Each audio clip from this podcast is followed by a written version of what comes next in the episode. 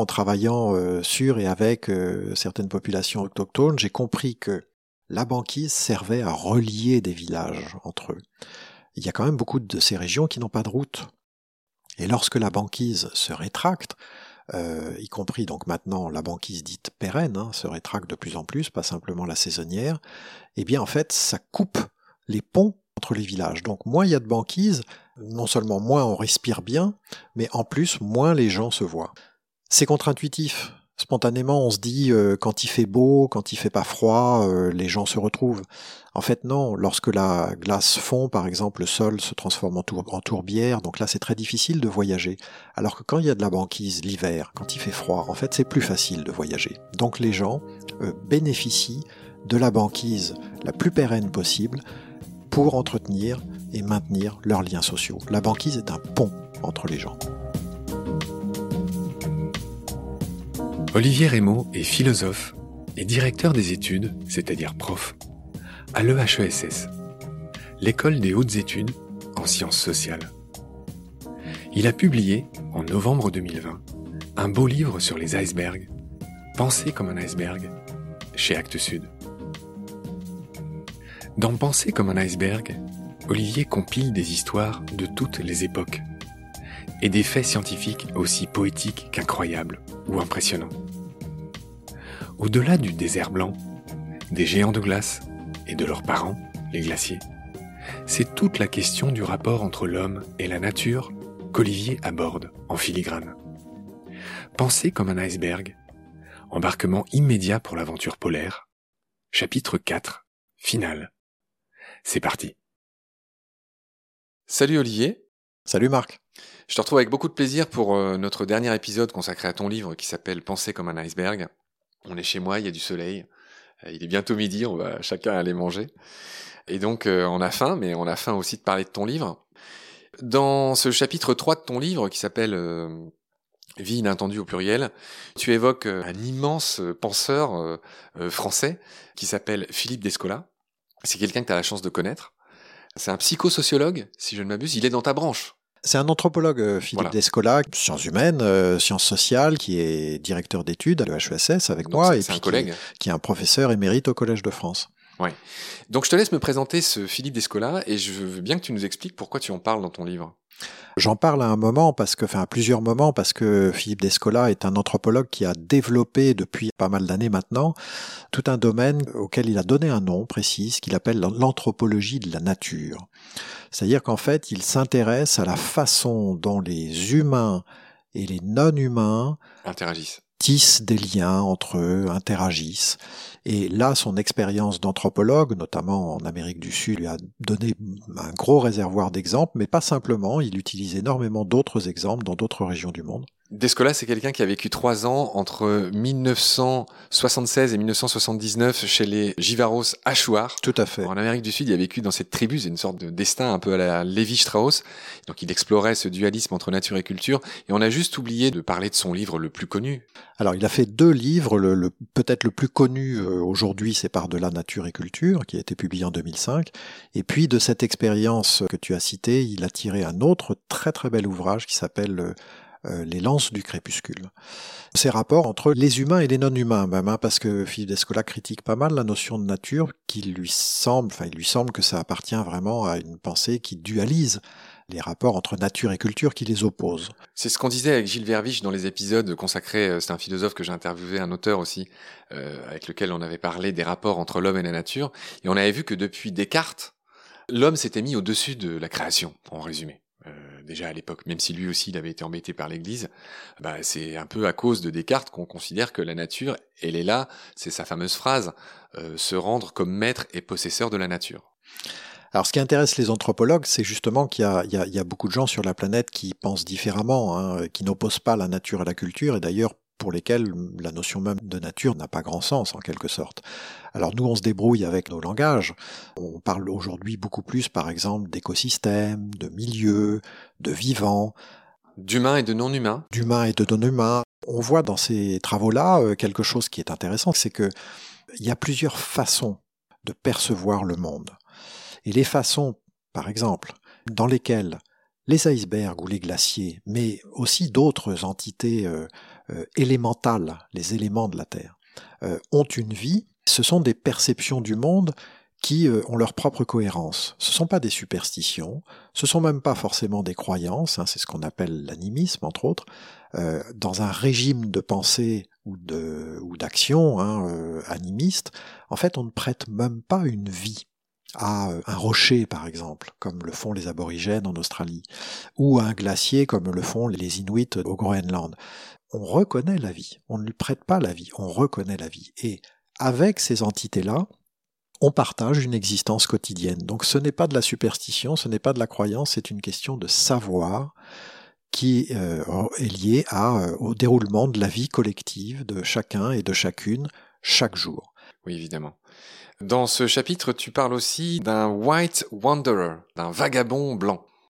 Le vagabond blanc, c'est l'autre nom d'un iceberg sur lequel s'est penché euh, un glaciologue dont on a déjà un peu parlé, qui s'appelle Douglas McKeel, et un duo d'artistes euh, basés à Chicago euh, qui s'est auto-baptisé Luftwerk, s'est penché sur euh, le destin de cet iceberg, assez fasciné. Ils ont contacté euh, tous les deux le glaciologue que j'ai évoqué, et puis ils ont travaillé ensemble. Et puis en 2017, ils ont fait une performance dans les rues de Chicago, en plein brouhaha, parmi les voitures, les bruits de ville.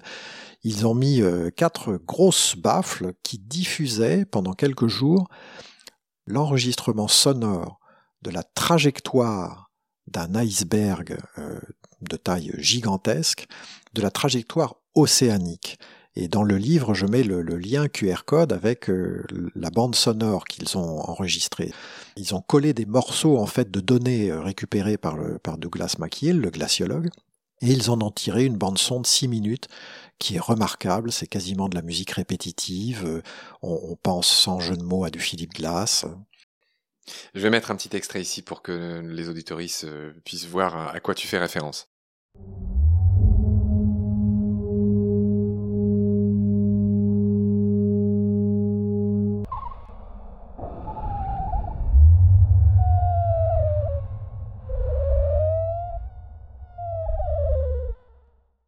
Si tu veux bien, on va enchaîner sur le chapitre 4 qui s'intitule Neige sociale, qui commence par quelque chose qui va faire rire les auditoristes. C'est que tu racontes en fait l'arrivée d'une barque en Antarctique. C'était la première fois que des Européens, en tout cas, euh, mettaient peut-être même un être humain, mettait le pied en Antarctique. Et tu racontes que ça démarre par une engueulade pour qui aurait le privilège de mettre le premier le pied en Antarctique? Et tu racontes ça de manière assez croustillante. Je te laisse le faire. On est en 1895 et puis c'est un navire baleinier qui longe la, barrière de Ross, si je me souviens bien, qui arrive du côté du Cap Adar. C'est une époque où on, se demande encore euh, ce qu'est exactement l'Antarctique. Il descend d'une chaloupe et puis euh, bah, sur cette chaloupe, il y a euh, un géographe qui s'appelle Karsten Borchkrovik et puis le capitaine du bateau qui est Leonard Christensen. Ils sont sept dans la chaloupe, et puis à partir du moment où ils s'approchent de la Terre, euh, évidemment, euh, la question se pose, c'est la question ultime, euh, qui met le premier le pied sur ce continent? Et puis, bah, les, deux que je viens de citer, le capitaine et le géographe, commencent sacrément à s'engueuler, ils échangent de vives paroles, ils se prennent le col, et puis pendant ce temps-là, la chaloupe bute la terre, et c'est le moussaillon euh, 17 ans. de 17 ans qui s'appelle Alexander von Tunzelmann, qui, euh, bah, pour euh, stabiliser le navire, met le premier le pied sur la terre. C'est quasiment une fable de La Fontaine, ton histoire. C'est une grosse engueulade, aussi risible que les fables de La Fontaine, et qui montre bien une façon euh, très, peut-être très occidentale d'explorer ces régions. Et c'est là que j'ai trouvé ton bouquin très fin, c'est que cette espèce de vanité humaine dont on fait tous preuve, hein, je me mets pas au-dessus de la mêlée, peut-être toi aussi des fois, enfin bref, cette espèce de vanité qui n'a aucun, enfin tu vois genre ah oui je veux être le premier qui, voilà, quelque chose qu'on retrouve d'ailleurs dans tous ces gens qui payent très cher pour escalader l'Everest euh, en, en provoquant beaucoup de drames et, parfois, enfin, qui s'enlèvent leur propre vie ou qui polluent beaucoup, tu vois. Enfin, vanité. Tout n'est que vanité, hein, des fois. C'est un épisode qui, effectivement, illustre assez bien cette euh, vanité. Être le premier à. Sachant que, en plus, cette anecdote-là, on n'est pas sûr que ce soit vraiment euh, les premiers non plus, puisqu'il y a peut-être des baleiniers auparavant qui ont accosté à ces terres-là.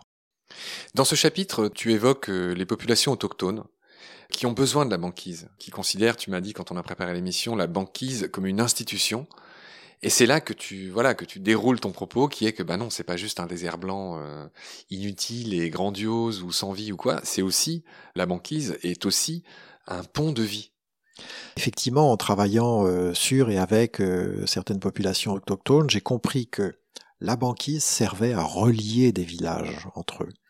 Il y a quand même beaucoup de ces régions qui n'ont pas de route.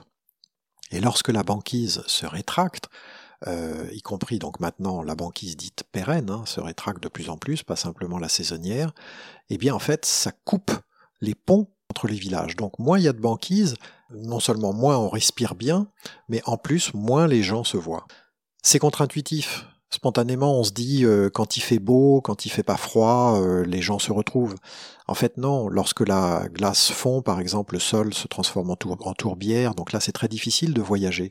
Alors que quand il y a de la banquise l'hiver, quand il fait froid, en fait, c'est plus facile de voyager. Donc les gens euh, bénéficient de la banquise la plus pérenne possible pour entretenir et maintenir leurs liens sociaux. La banquise est un pont entre les gens.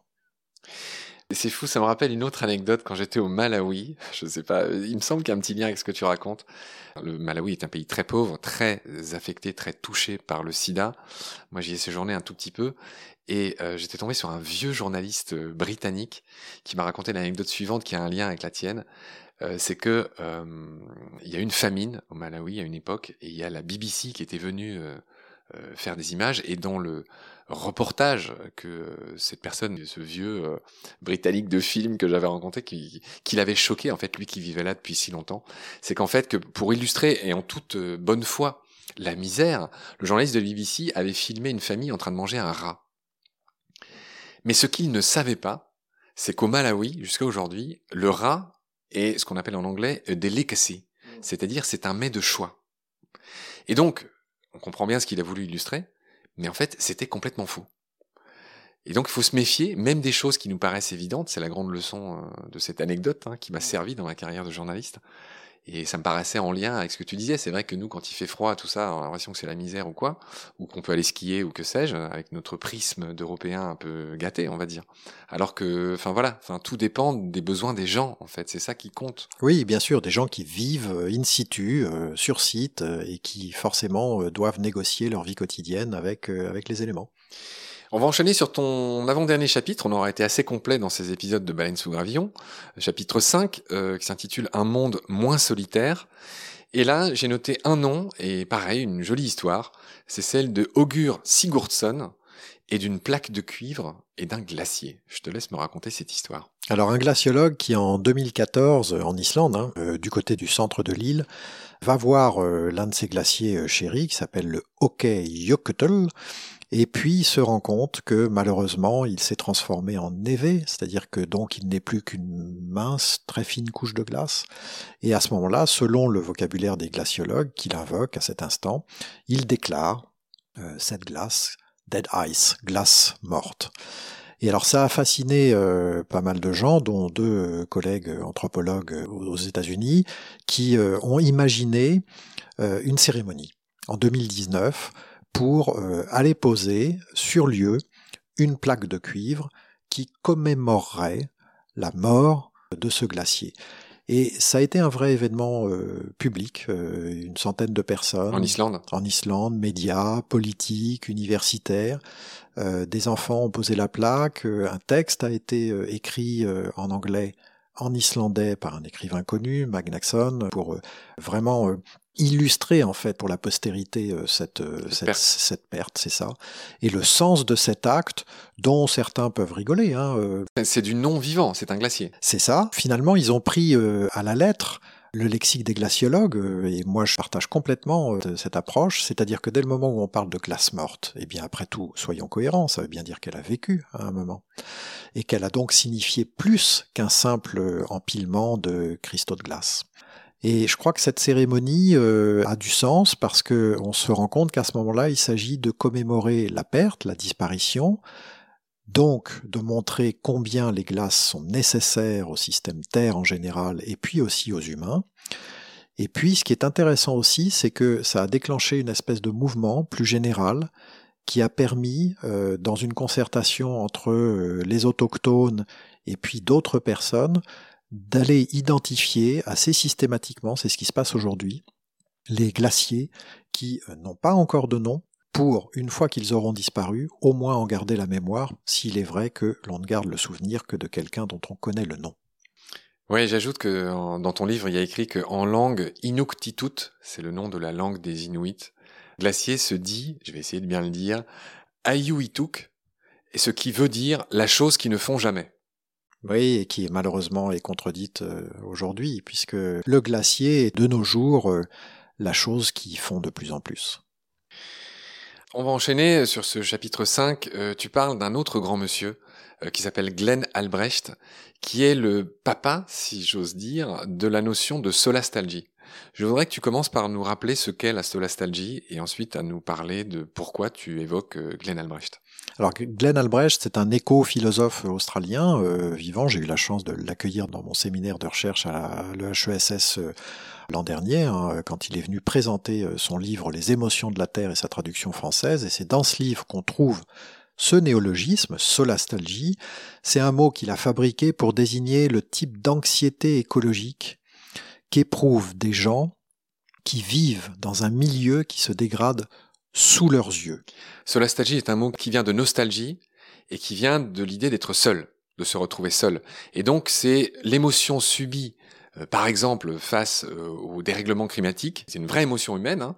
c'est ça. C'est ce qu'il décrit. Il y a un sentiment d'absence euh, de, consolation. C'est ça. C'est-à-dire qu'en fait se coupe le lien de familiarité quasi ancestrale que l'on entretient avec le milieu dans lequel on vit. Et effectivement, on se sent presque abandonné par ce milieu. Alors ça suppose donc qu'il est dégradé hein, euh, par, euh, par une action extérieure. Et dans la solastalgie, il y a aussi un autre indicateur, hein, Glenn Albrecht insiste là-dessus, c'est qu'on se sent impuissant. C'est-à-dire qu'on peut rien faire contre. Et ça ajoute. D'où le sentiment de solitude. À l'émotion. Ça ajoute à l'émotion. Et donc on pleure. Euh, Glenn Albrecht a été beaucoup sollicité euh, ces dernières années. Chaque fois qu'il y a eu des catastrophes dites naturelles, des incendies euh, par exemple en Sibérie, dans Scandinavie ou en Californie, il a été beaucoup interrogé parce que chaque fois on se rendait compte que c'était après tout le type d'émotion qu'éprouvaient les résidents. Oui, c'est très juste. Les feux en Australie aussi. Euh, c'est ça. Prof de développement durable à Murdoch, à la retraite peut-être? Oui, euh, oui, à la retraite maintenant. D'accord. Donc voilà ce qu'on pouvait dire sur Glenn Albrecht. On va continuer, on va même finir l'évocation de tes euh, chapitres. Le chapitre 6 porte le titre de ton livre, Penser comme un iceberg. On en a déjà parlé, je te laisse brièvement rappeler d'où vient ce titre de chapitre et de livre. Tu l'as déjà dit, mais tu vas le redire ici. C'est un clin d'œil donc à Aldo Leopold, euh, écologue euh, donc euh, aux États-Unis, qui a écrit un livre publié à titre posthume en 1949 qui s'appelle Almanach d'un comté des sables.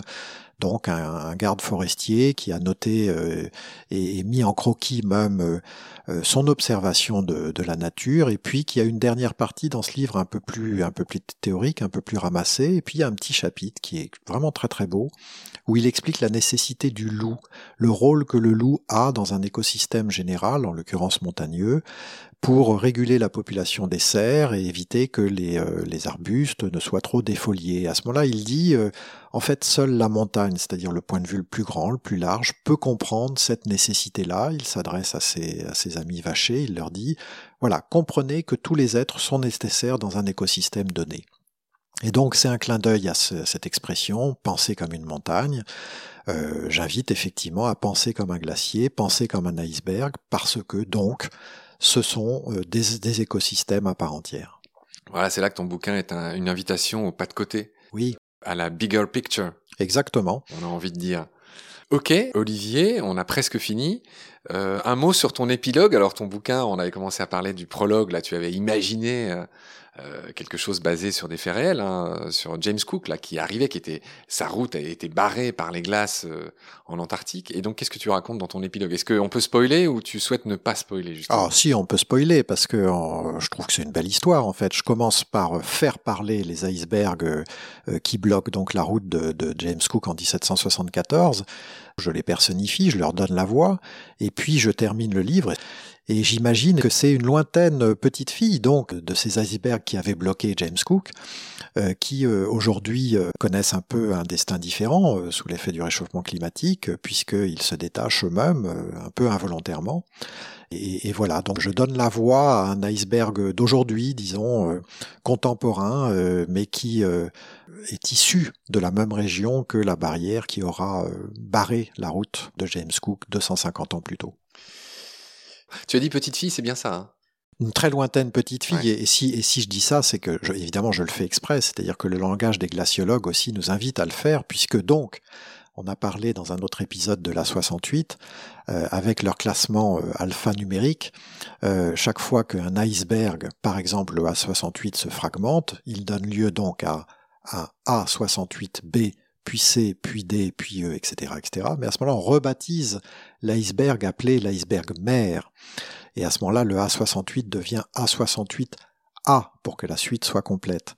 Et donc, on a un lexique qui est le suivant, c'est-à-dire qu'il y a un iceberg mère, qui a des filles, et si les filles elles-mêmes se fragmentent, eh bien on rebaptise ses propres filles, etc., etc. Et ça fait des noms à rallonge. Ça fait des noms à rallonge, puis surtout, euh, ça donne une impression quand même assez géniale, c'est qu'il y a vraiment une petite famille, et parfois des grandes familles qui se baladent dans l'océan. Très beau ce que tu dis. Ok, donc ça c'était l'épilogue. On a presque fini. Je feuillette aussi la fin euh, des bouquins, euh, en l'occurrence dans le tien. Tu remercies la fondation Alexander von Humboldt. Je veux bien que tu nous rappelles qui était cet immense explorateur Alexander von Humboldt. Alexander von Humboldt, c'est un géographe, euh, scientifique, euh, naturaliste, première moitié du 19e siècle, frère d'un autre, euh, donc Humboldt, Wilhelm von Humboldt. Qui a fondé l'université. Exactement, à Berlin, l'université Humboldt. Donc il a arpenté une bonne partie de la planète, et notamment un fameux voyage en Amérique du Sud, dont il a rapporté beaucoup de carnets. Il est très très francophile, et il a fait l'œuvre de sa vie qui s'appelle Cosmos qui est une lecture physique de la Terre, qui est vraiment est un très très beau livre. Il a beaucoup impressionné Darwin. Mmh. Et moi, pour que Darwin soit impressionné, Darwin c'est une sorte de demi-dieu pour moi. Et donc euh, Darwin était fasciné. Il a un peu précédé. Euh, c'était euh, c'était à la fin du XVIIIe siècle hein, qu'il a commencé. oui, c'est ça. C'était avant Darwin en tout cas. Donc je rappelle mmh. que Darwin il est né au début du XIXe siècle, vers 1800 mmh. quelque chose, 1808 je crois.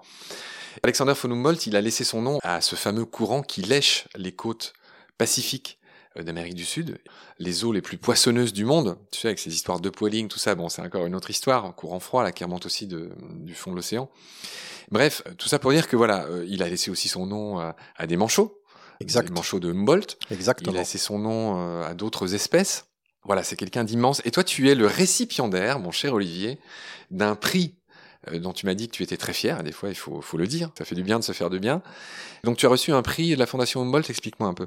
Oui, j'ai reçu un prix de recherche de la Fondation Humboldt en 2012, qui est le prix euh, Bessel. Euh, c'est vrai que j'en suis fier parce que c'est une fondation qui a orienté quand même une partie de ma vie, puisque c'est elle qui m'a invité pour la première fois en, Allemagne, et depuis 20 ans, j'y retourne régulièrement. Sprichst du Deutsch Gern, Gern, genau. Gern, genau.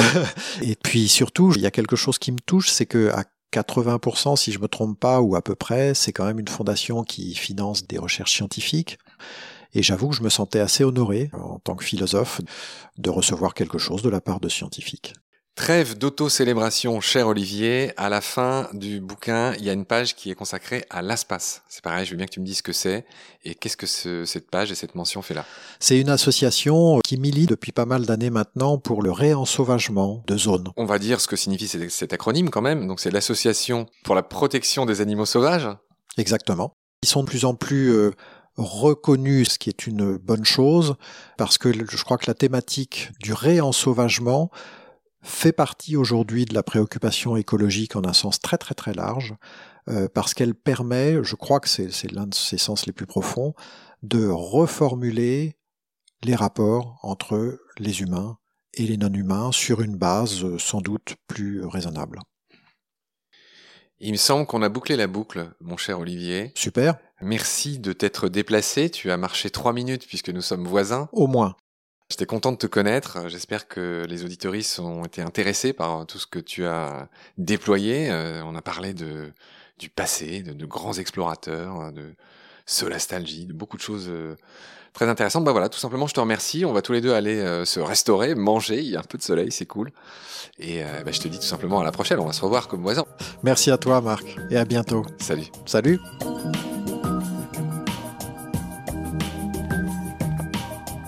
C'est la fin de cet épisode. Merci de l'avoir suivi. Merci de partager le lien de Baleine sous Gravillon et de vous abonner si vous avez aimé. Des étoiles et des commentaires sont les bienvenus si vous écoutez l'émission sur iPhone. Celles et ceux qui le souhaitent peuvent aussi nous aider en faisant un don sur le site Tipeee. Merci par avance. Vos critiques, conseils et suggestions sont aussi les bienvenus sur la page Facebook de Baleine sous Gravillon. Je remercie mes équipiers pour leur aide précieuse, ainsi que Félix Labande, l'auteur sud-africain de la chanson du générique. Je vous retrouve très vite pour un nouvel épisode D'ici là, prenez soin de vous et de ce qu'il y a autour de vous. Merci, à bientôt.